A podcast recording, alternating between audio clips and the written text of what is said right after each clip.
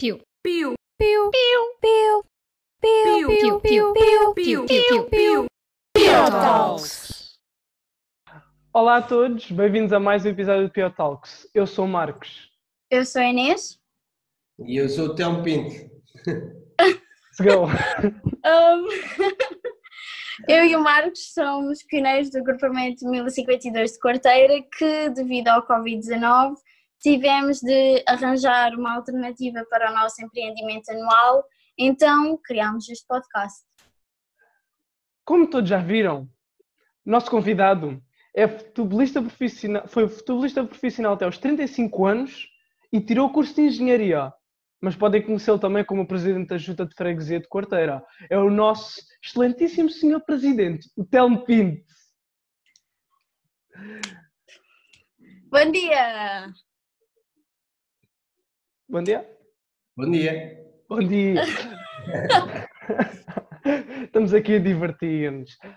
Olha, Telmo, a gente estava a fazer aqui a entrevista para ti, estávamos a preparar tudo, e uma dúvida que me passou pela cabeça é se tu já tinhas lido a tua página no Wikipédia. É porque eu estava a ver e nunca pensei que o Telmo Pinto, que eu conheço, que é presidente da Junta de Freguesia de Corteira, eu pensava que tu tinhas um percurso na política, mas afinal foste futebolista profissional até aos 35 anos. Como é que isso eu? aconteceu? Não, nunca. Esta, esta parte da política, hum, olha, vocês são um bom exemplo disso. Eu, eu quando vim para aqui, uh, pensei, uh, dizia sempre que não era político, mas depois fui ver ao dicionário o significado da palavra política e realmente os escuteiros, por exemplo, são um bom sinónimo do que é que é política. Trabalhar para a polis, trabalhar para a sociedade, para as pessoas, portanto, é importante perceber isso. Eu próprio pensei, nunca estive ligado diretamente, ah, e as coisas aconteceram muito depressa. Como, como, como estavas a dizer, Marcos ah, e Inês, eu joguei futebol profissional, as coisas aconteceram também, nunca foi uma coisa que programasse. A minha vida nunca foi assim muito programada, as coisas foram acontecendo. Eu acho que nós trabalhamos e, e fazemos as coisas com vontade e elas depois naturalmente acontecem. E, e joguei sempre futebol, mas sempre com uma ideia que meti na cabeça, porque eu sabia que a carreira de jogadores de futebol acabava cedo, então eu nunca desisti. Entrei para a universidade hum, e, e disse a mim mesmo que teria que acabar o curso da universidade porque eu um dia acabava o futebol ou, ou acabava o curso e, e- e- aqui tomava a decisão mais rápida de, de- de- de assumir uma, parte, uma- fase nova da minha vida e foi o que fiz. Tive, entrei na Universidade do Algarve no primeiro ano, eh, logo no final desse primeiro ano fui assinei pelo Leiria e a minha vontade era tanta de andar com a universidade às costas que transferi-me para o Politécnico de Leiria na altura, mas logo a seguir fui para Coimbra. Depois no ano a seguir, ou melhor, fui para Passos Ferreira. E depois fiquei assim em stand-by, mas para vocês verem que eu meti na cabeça muito cedo que eu gostava de jogar futebol, porque vou-vos dizer, eh, podermos fazer da nossa, do, do nosso hobby profissão é uma coisa muito interessante. É, eu fiz do, do meu hobby uma profissão. Então isso foi, foi gratificante, mas também teve o seu tempo. E então o que acontece? Quando fui lá para cima, mantive-me em Leiria, mas depois fui para Coimbra e fui para o ISEC para Coimbra. Pá, mas depois fui outra vez para o Norte e então já não consegui andar com a universidade atrás e vim para o Algarve. Não desisti. E levei isso até ao final da minha carreira. Depois vim para o Loutano, regressei ao Loutano, porque é engraçado, eu fiz a formação praticamente toda no Quarteirense, mas depois fui no último ano de Júnior para o Loutano, e depois foi lá que fiz a minha carreira como sénior também, e fui, e fui para a Universidade do Algarve outra vez, já com dois filhos, já com dois filhos, a Lélia, como vocês conhecem, sozinha em casa com os miúdos, e eu treinava durante o dia e à noite lá para a universidade. Chegava à uma da minha casa, meia-noite. Então foi muito importante, é importante percebermos que o conhecimento dá-nos- abre-nos oportunidades na vida. E eu falei aqui em conhecimento, não quis estar a falar em cursos superiores, não passa por aí também. Ah, mas o conhecimento, todo o conhecimento que pudermos adquirir, dá-nos, melhora-nos a vida e abre-nos oportunidades. E foi o que aconteceu. Eu, quando acabei o futebol aos, aos 35 anos, ah, tinha que começar a trabalhar a seguir. Eu não fui um jogador como o Ronaldo, não é? com isso, mas nunca acabamos por ser. E então o que aconteceu foi que, eh, ainda bem, eu tomei a decisão de desistir de- aos 35 anos, já de alguma forma cansado, mas também porque acabei o curso. Apreciei essa saída, porque arranjei depois trabalho também numa empresa de engenharia, portanto, e tudo se proporcionou. Trabalhei nessa empresa de engenharia e foi aí que aconteceu a situação do, da política, depois de estar lá a trabalhar há algum tempo, tinha acabado o curso, depois foi em 2013, acabei o curso em 2006. Uma das pessoas, eu trabalhei nessa empresa durante três anos, mais uma vez tomei outra decisão que foi abrir uma empresa própria, começar a trabalhar por conta própria. Esta é a parte gira do, do, de ter jogado futebol, é que não me assusta mudar, mudar a minha atividade, é. seja qual for. É, ok, ok. Porque eu tive que mudar É completamente. ir onde, onde o vento levar, é. É É. ir só. E às vezes temos que ser assim, sabe? Nós pensamos que aquilo que fazemos agora é pá, tem que ser isto. Não, mas às vezes eu, cada vez que eu, eu mudo e faço qualquer coisa, eu ganho energia, novas energias, novos objetivos. Tem sido gratificante. Não quer dizer que fazer uma profissão a vida toda e ganhar um grande conhecimento nessa profissão também não seja, são opções de vida.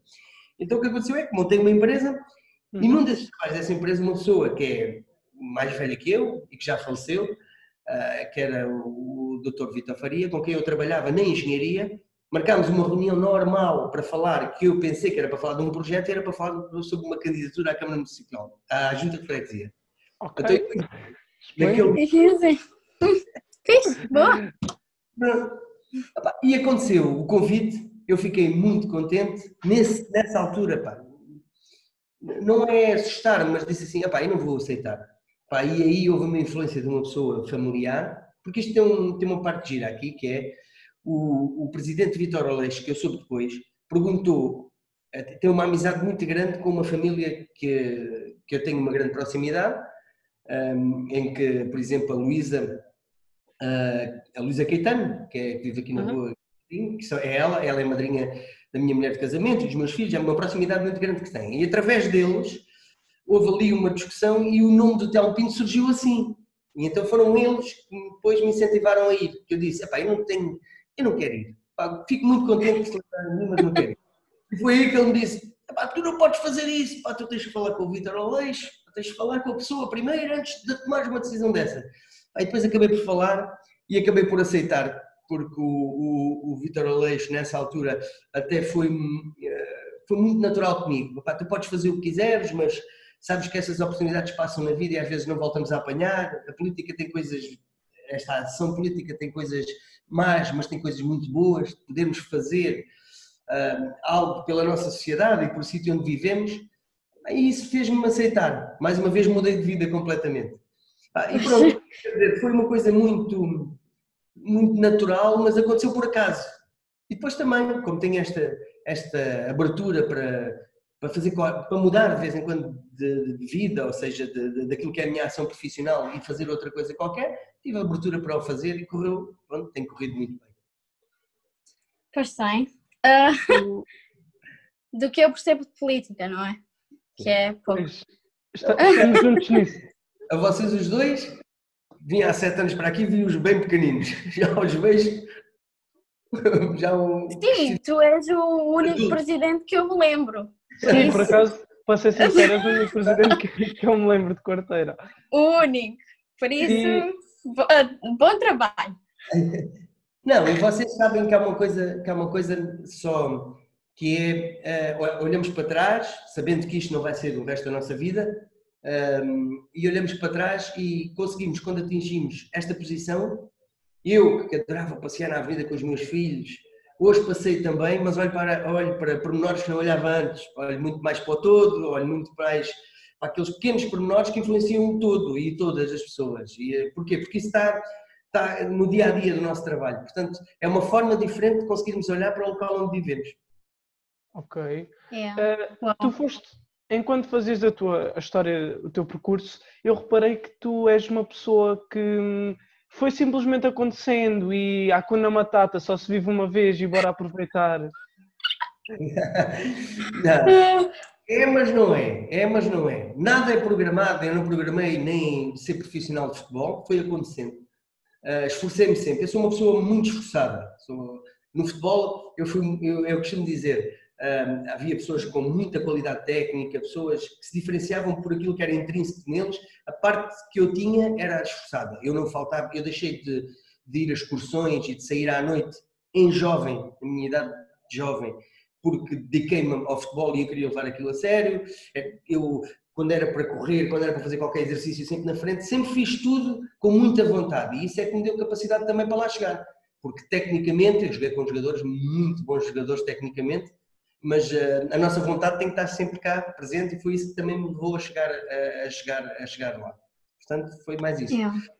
Significa, e depois foi-nos acontecendo, é a vontade. Eu costumo dizer que a sorte, a sorte está muito, é uma linha muito paralela ali ao, ao, ao trabalho. Ter sorte dá muito trabalho. É como é. Uh, o azar, não é? As pessoas têm uhum. azar. Quando não se faz nada, o azar está mais próximo. Portanto, significa que sempre que nos esforçarmos ao máximo, a sorte também tem tendência a aparecer. Uf, isso, para isso é uma frase com peso. Ui. Um, agora, voltando um bocadinho à engenharia, eu estava aqui com um bocado de curiosidade, porque, pronto, estavas a dizer que uh, és muito, uh, muito esforçado e não é como se a tua vida não tivesse rumo, mas esforças-te muito para as coisas uh, e sempre tiveste com o futebol, mas um, quando estavas com o futebol, estavas também a tirar o curso de engenharia, certo? Uhum. Um, e a engenharia era uma coisa que sempre te atraiu ou também uh, foste vendo que gostavas ou uma Não, cena assim? Eu, eu, eu, sempre estive muito ligado às turmas de desporto e depois jogava futebol profissional, pensei, pensei mesmo em, em ir para, para, para a educação física. Uh, e gostava de engenharia também, portanto, uh, significa que uh, foi uma opção muito em cima. Eu acho que nós, quando, há uma grande porcentagem das pessoas, quando chega ali ao 12 ano, tem muita dificuldade em perceber o que é que vai escolher. E eu? E Confirmo. Comigo, comigo também aconteceu isso. mas depois vamos consolidando essa ideia. Mas isso é normalíssimo, vocês vão perceber que é normal, acontece com todos. Quase todos. Uhum. Há, Há outras pessoas, por exemplo, a minha mulher uh, teve uma professora primária, a Lélia teve uma professora primária que gostou imenso e ela, foi o curso que ela quis tirar, foi aquele que tirou. Mas isso acontece muito, né, assim, com tanta frequência. Com, com, sim, com, sim, sim. Com todos, com o resto, grande maioria, acontece essa dificuldade. Também aconteceu comigo. E depois de lá estar, foi quando comecei a perceber e a gostar daquilo que estava, que estava, que estava a tirar. Uh, e é muito interessante, a engenharia tem muitas áreas mesmo, nós depois apercebemos lá isto, não é só olharmos para os prédios, e, e, até me trouxe uma grande facilidade nesta gestão autárquica, porque eu já lido com as leis no dia a dia lá fora, quando cheguei aqui dentro também isto tem uma grande carga de leis e de obrigações legais, e então facilitou-me imenso. E depois tudo o que está à volta também. Portanto, foi uma coisa que fui ganhando, à medida que entrei na universidade, comecei a gostar, e depois conhecemos os colegas é um outro meio completamente diferente. Eu acho que é um momento na vida que nos muda muito. Nós saímos do nosso uhum. local muito bom, mas depois percebemos que há ali um outro mundo e que será o segundo passo da nossa vida, o segundo mais importante. Uh, e lá fui consolidando o gosto que tinha pela engenharia. Uau! Tivemos a mesma reação. Exato. É porque, uau, uh, parece que ele começou no norte, depois foi a sul, depois foi a este, depois foi a. No... É, a tua vida é, é. é mesmo. Vamos. Um bocado. Mas, mas eu acho que isso é fixe, passar um bocado por todas as áreas e Sim. perceber, perceber o que é que se gosta enquanto se vai andando e não ir só. Eu acho que isso é super fixe. É, é porque nós não temos a, não nascemos com certezas, vamos ganhando no dia a dia. Exato, exato. Um, o, o, o, como, como o Marco estava a dizer, a parte gira também foi que eu comecei, fui conhecendo o país. Isto também tem uma parte histórica, não é? Nós conhecemos o país, mas se lá passarmos nos locais, temos uma perspectiva de, de, de área geográfica daquilo que é o nosso país, começar a perceber eh, pelas cidades, muito engraçado, pelas cidades percebi os rios também. Em Coimbra tinha o Mondego, no, no, em Leiria tinha o Lis, eu estive em Esposende, tinha o Cava, tinha coisas muito importantes, coisas pequenas coisas na vida, que esta parte de, de andar a passear, conheci muitas pessoas, também me acontece hoje na política. Sabem que eu vou-vos dizer um segredo que toda a gente vai saber porque isto vai sair. Não, isto é um lugar seguro, ninguém sabe nada. Eu tenho, tive duas profissões em que existe muito fanatismo. É a política e o futebol. A e política eu? Ser assim, e o futebol com os clubes. Mas eu joguei futebol profissional e não sou nada fanático. Uso o futebol para socializar, para brincar com os amigos. Quem me conhece sabe que é assim. Sou simpatizante de um clube, mas levo aquilo muito a brincar, muito soft. E na política também levo, levo isto muito voltado para as pessoas, não sou fanático. Hum, Incrível. Ok. uma boa perspectiva, Pois, uma boa atitude enquanto, para ter, né? enquanto uns estão à porrada, o Telmo está só ali. Eu só utilizo para Tá, brincar. a chilar. Não é para Calma. brincar, é a sério, mas sem fanatismos. A vida é feita de equilíbrio. Sim, sim. Exactly. A sério, mas sem fanatismos. Boa frase. Gostei, gostei. Vou usar a vida Um, toda. Um, então, então agora vamos passar ao nosso segmento, que é o Duas Verdades e uma Mentira. Porque, tendo em conta que estás habituado a novas aventuras e coisas novas, nós temos o pequeno jogo, que é Duas Verdades e uma Mentira. Jingle, por favor. Uma, duas, duas verdades e uma mentira. Então, basicamente, neste jogo, o que vai acontecer é, ah, como isto é um podcast sobre escotismo, ah, eu vou dizer-te ah, três frases ah, sobre o escotismo. Ah, duas delas vão ser verdade e uma delas vai ser mentira. Ah, e depois nós queremos que tu adivinhes qual é que é a mentira. Ui. Let's go. Pode ser? Pode? Pode. Não, também não podias dizer que não, porque agora já estava feito. Um, ok, então, primeira, primeira frase. Então, o escotismo foi fundado por Robert Baden-Powell. O primeiro acampamento escotista foi em Londres e o curso de dirigente leva cerca de dois anos a dois anos e meio a ser tirado. Qual é que é a mentira? Ui. Podes pensar a sério. Nós esperamos. Foi por uh, Baden-Powell. Ok. Sim. Podemos repetir a- o primeiro, o primeiro. O primeiro acampamento escotista foi em Londres. É verdade ou é mentira? Então, não, não, não. Qual é a última? Ah, uma pessoa leva dois anos, ou a cerca de dois anos a dois anos e meio, a tirar o curso de dirigente. Não, é, é a segunda é que é, mentira. Boa. Yeah!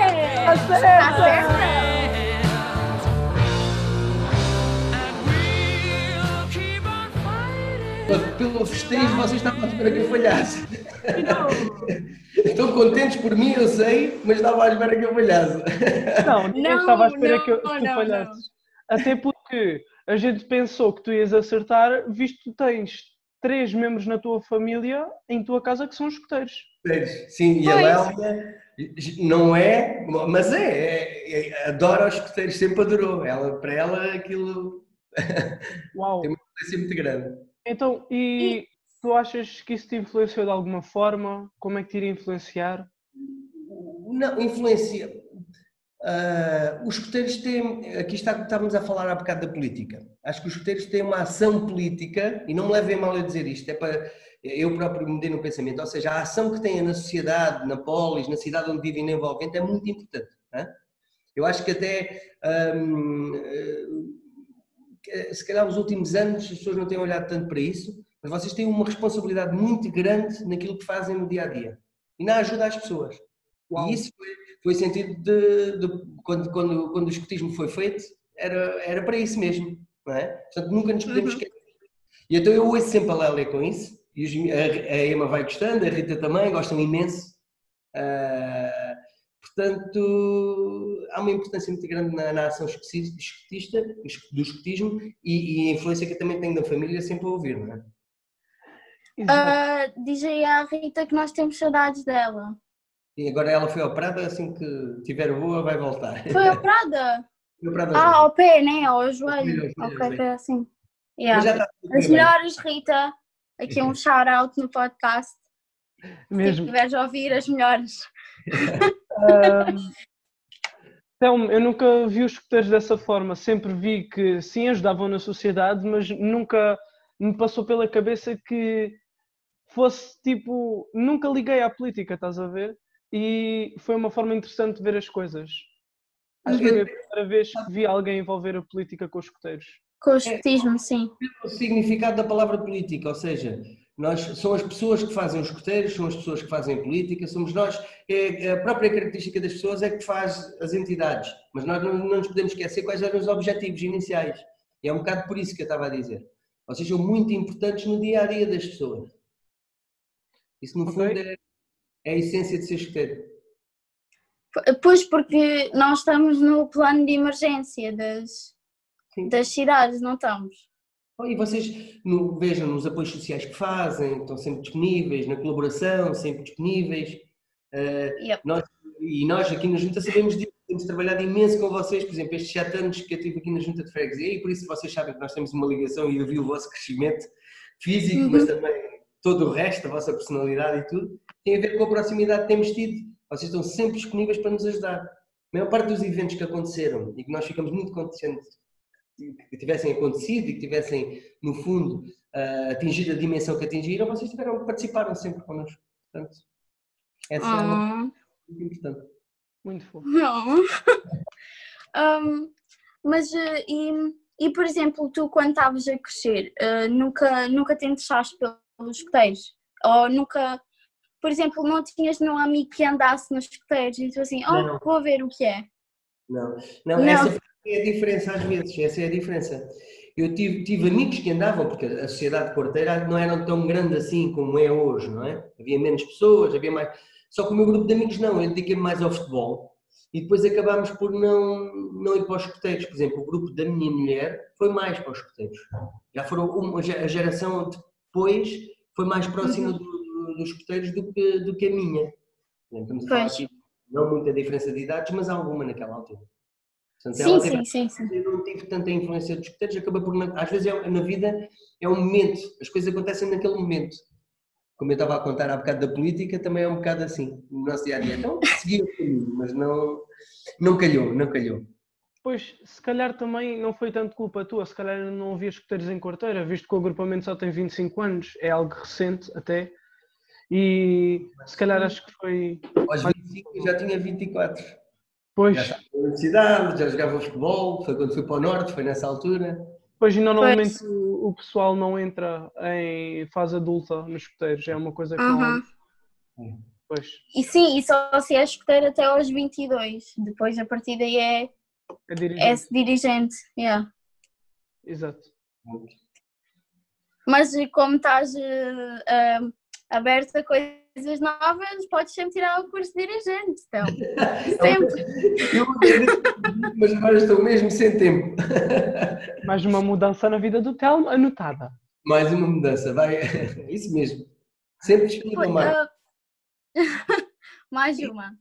Um, pois é que com a política eu imagino que não haja muito tempo para coisas assim muito tipo banais, não é? Há bocado estavas a falar dos passeios na avenida. Tipo, é. acredito que haja tempo para, mas não é muito regular. Vou, vou tentando gerir isso. O primeiro mandato foi mais complicado, que estar em todo uhum. lado ao mesmo tempo é impossível, nós não conseguimos fazê-lo. Vou arranjar formas, fui formando equipa na junta também, a junta de freguesia hoje em dia é uma, é uma, uma entidade completamente diferente, tem muito mais pessoas a trabalhar, muitas pessoas com conhecimento, e isso também nos ajuda a saltar um pouco.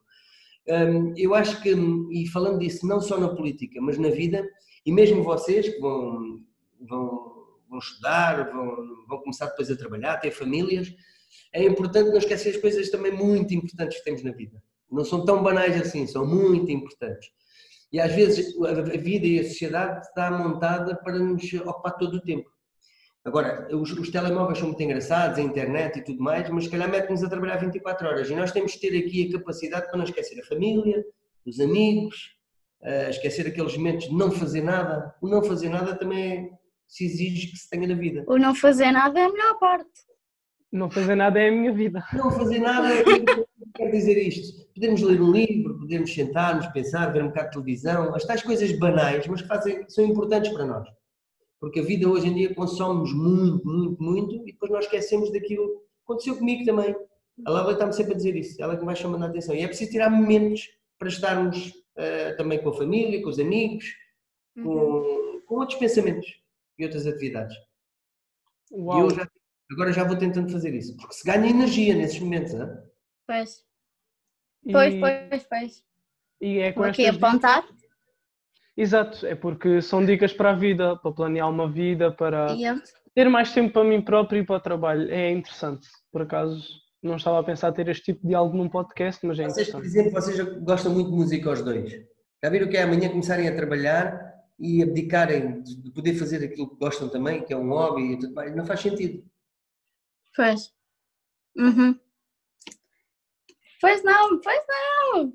Isso, Maravilha. isso está a fazer, está a fazer todo sentido, está tudo a ligar. Hum, ok. Então, nós agora temos. Nós falámos com algumas pessoas. Ah, algumas pessoas que são próximas de ti, então. Ui. E. Ui! E ah, perguntámos, porque nós fazemos isto com todos os nossos convidados, ah, e perguntámos pontos positivos e pontos menos positivos acerca de ti. Ahm, e o primeiro é: eu vou passar, eu vou ah, ler, eu vou citar, para não enganar, não é? Para não enganar, não é? Ahm, Cl- a Cláudia Henriques, da tua comunicação, super querida. Obrigada, Cláudia. Ela ajudou-nos um bocado na pesquisa. Um bocado não, muito. Cláudia Ah. é um dos tais elementos que a Junta se apetrechou eh, e que se tornou mais profissional ainda com todas estas pessoas que se envolvem também, de- destas que eu estava a falar anteriormente. Pronto. Então, ela disse que, para mim, o ponto mais positivo do Telmo, enquanto pessoa, é o seu coração bondoso. O Telmo, independentemente de ser o presidente desta freguesia, é uma pessoa extremamente preocupada com os outros e, acima de tudo, dedicada à sua cidade e ao bem-estar da população de Quarteira. Ele gosta especialmente de ajudar tudo e todos, sempre por Quarteira. Por Quarteira está tudo em letras grandes. Sim, só. Ah, queria só dizer. Sim, não, por quarteira faz parte de nós. Essa parte, eu fico muito agradecido da frase, mas hum, vocês acreditem que qualquer pessoa, que ocupa- os, os os- os cargos políticos vão desde aqui, que eu acho que é o mais próximo que é da população, até lá em cima, aos que estão no governo e tudo mais. Hum, e eu digo-vos que esta, eu não acredito que alguém venha para aqui e não se dedique às pessoas com a proximidade que tem com as pessoas. Quando às vezes as pessoas pensam, ah, eles não querem fazer, é muito difícil. Se for noutras zonas que não conhecem as pessoas, que não conhecem os seus locais, agora quem se dedica como os presidentes de junta e todas as pessoas, presidentes e os seus staffs, que, têm proximidade com as pessoas e que se dedicam no dia a dia, que encaram as pessoas, falam com elas, as pessoas não telefonam para a câmara, telefonam para, para, para mim. Ou seja, o telefone está sempre ali, às vezes não consigo responder a todos ao mesmo tempo, telefono depois à noite. E, e as pessoas acabam por ter esse sentido de, de querer fazer pela sua terra sempre, sempre, sempre. Não devido de qualquer um dos presidentes de junta que eu conheço. A minha avó é uma dessas pessoas, Então, não é? É, Não, é outra dessas pessoas que esteve próximo de nós. Em todos os projetos, nos crochés, nos dos versos, dos poemas. a minha avó chega a casa e assim, hoje falei com o Telmo, não sei o quê, não sei o quê.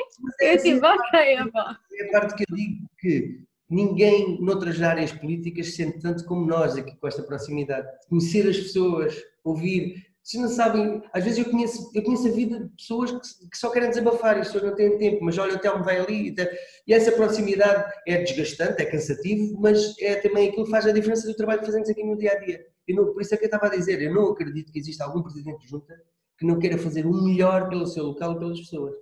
Tem é, poucas capacidades financeiras e de recursos humanos, mas esforçam-se Yep. com certeza para fazer. Não tenho dúvidas disso. Por pessoas para pessoas. Sim. Exato. Yep.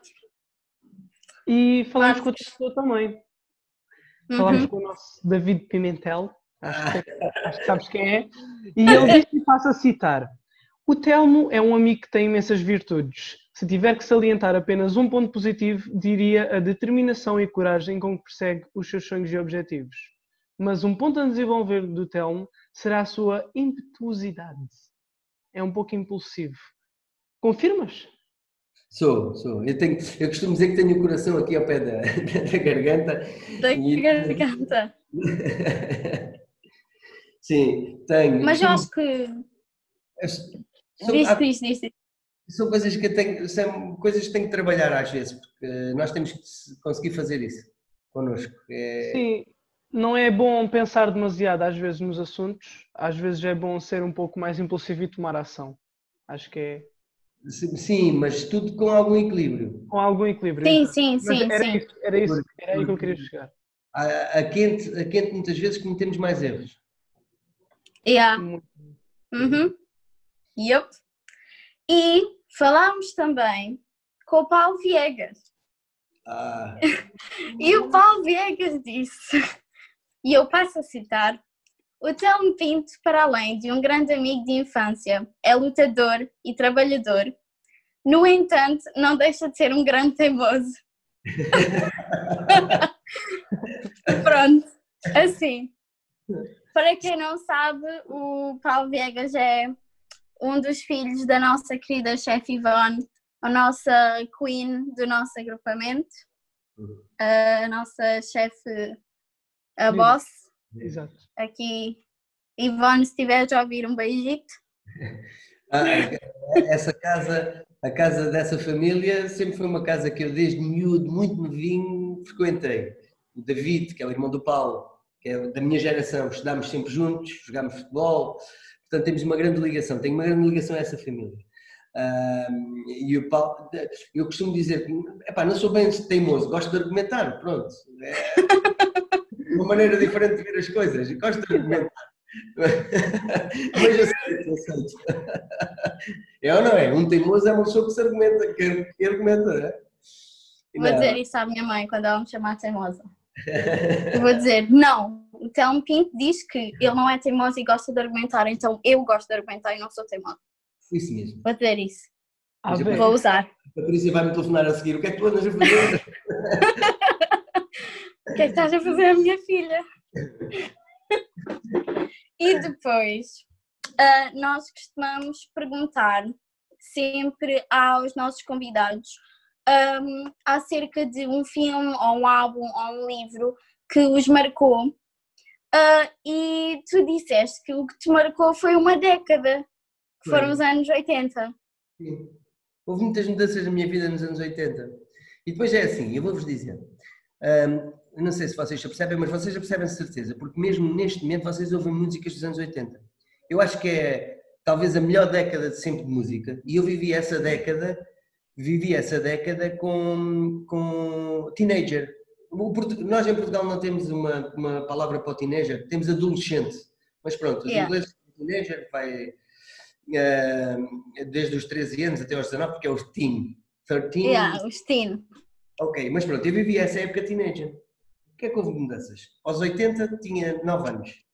A seguir vou estudar, fui estudar com 10 anos para o LEC, não havia ciclo em quarteira. A Dom Dinis tem um- é- é- a construção desta escola é é de uma importância histórica para mim imensa, porque esta foi o primeiro ciclo em quarteira e eu já não consegui vir estudar para cá porque tive que ir para Lolé estudar. Ou ia para a telescola ou ia para Lolé estudar. E fui com 10 anos para estudar para Lolé. Portanto, fiz o liceu, fiz o ciclo, fiz. É, é a altura que começamos a. Conhecemos as pessoas, as primeiras pessoas temos aquelas paixõezinhas, conhecemos, começamos o futebol, o desporto, começamos as atividades várias. Eu acho que é na fase de teenager, então os anos 80 para mim foram marcantes, mas ainda são para muita gente. Portanto, quando eu falo de uma música ou de um filme, tive vários. Começava Uhum. a ir ao cinema, hoje em dia há salas de cinema por todo lado, nós era Vila Moura ao domingo, ao sábado. Eh, a música, a gente para gravar uma cassete, de música- hoje em dia temos o telemóvel, ouvimos o que queremos. Naquela altura, para gravar música, tínhamos que esperar por sábado à tarde e com o rádio tínhamos a frente da televisão a gravar ninguém podia fazer barulho, senão aquilo fazia uma mudança na vida das pessoas, de todos nós. 80 Foi e é, e os nossos pais dizem, nós não ligamos e vocês agora estão a ouvir, porque eu sou quase como o vosso pai, quer dizer, os vossos pais é que são meus amigos, da minha geração. Portanto, é aproveitar aquele, a, a nossa adolescência é de aproveitar ao máximo, com juízo, mas aproveitar. E então a minha grande mudança foi tudo o que fiz, o que mais gostei foi nessa altura. Portanto, eu gosto sempre de falar dos anos 80. Uau. Um, Primeiras eu, eu falei com, com o meu pai acerca dos anos 80, porque eu disse assim: Olha, o Telmo disse que a década que o marcou foi os anos 80. E depois o meu pai disse assim: Olha, o Mundial da Arábia aconteceu em 89. E ele é fã de futebol, e eu assim, vou falar disso. foi uma mudança, olha, veja, ele está a falar de uma coisa que agora não me estava a lembrar, que foi, aquilo trouxe uma mudança para a juventude do futebol nacional. Começou-se a olhar para os jovens de jogadores de futebol de uma maneira diferente com aquele Mundial da Arábia, que fomos campeões do mundo. E nós temos aqui um cordeirense que estava lá nessa equipa. Vocês não sabem, mas não? Não. Nós temos o, o, nós chamávamos Lilo, porque ele era nosso amigo de infância aqui de Cordeira, que é o Rezende, que trabalha na Câmara, que foi campeão do mundo na Arábia. Uau! What? Ele chega lá, a câmara diz assim, ok, deixem passar, eu sou campeão do mundo. Portanto, também Cordeira estava representada na Arábia nessa altura, nesse campeonato. Oh, meu Deus! E onde é que tu festejaste a vitória? Festejaste a vitória? Em casa, em casa, em casa. Em casa? Grandes euforias, Pois fiquei é. muito contente, mas não sou grandes euforias, não. Tanto não sou para o mal como para o bom, gosto, fico muito contente. Portugal ganhou o europeu no outro dia, há uns anos, em França, fiquei muito contente. No outro dia. Passa tudo depressa, vocês vão ver que. Não te esqueças também, Marcos, estavas a dizer que estavas a apontar. O no outro dia é uma coisa que tem muitos anos. Eu tenho 49, já tenho quase 50. E no outro dia era teenager. Yeah. no outro dia. Um, Marcos, Portanto, acho que os anos 80 foram, foi aquilo que me marcou. Não houve um livro, nem uma música, nem um, um filme, foi tudo. Porque tudo ali naquela altura aconteceu muita coisa nos anos 80. sim, eu acho que também se me fizessem esta pergunta eu também não conseguia responder assim com esta especificidade. Por isso, Exato. boa resposta. Boa Ah, resposta. Um, acho que temos uma mensagem para o Telmo, não é? sim, temos. O nosso amigo David Pimentel, aqui a aparecer outra vez, pela segunda vez, ah, quando lhe perguntámos pelo ponto positivo e ponto negativo, perguntámos se ele te queria dizer alguma coisa. Lógico que ele não recusou e escreveu isto, e passa a citar. Como mensagem para o Telmo, posso dizer apenas que continuo sempre a ser igual a si próprio, pois inspira quem tem o prazer de o conhecer por ser genuíno e amigo do seu amigo como poucos. Telmo, fica a querido. querido. E os meus Foi. amigos vão falar bem. foi inspirador, ah, foi algo que hum, eu gostava que também me dissessem a mim.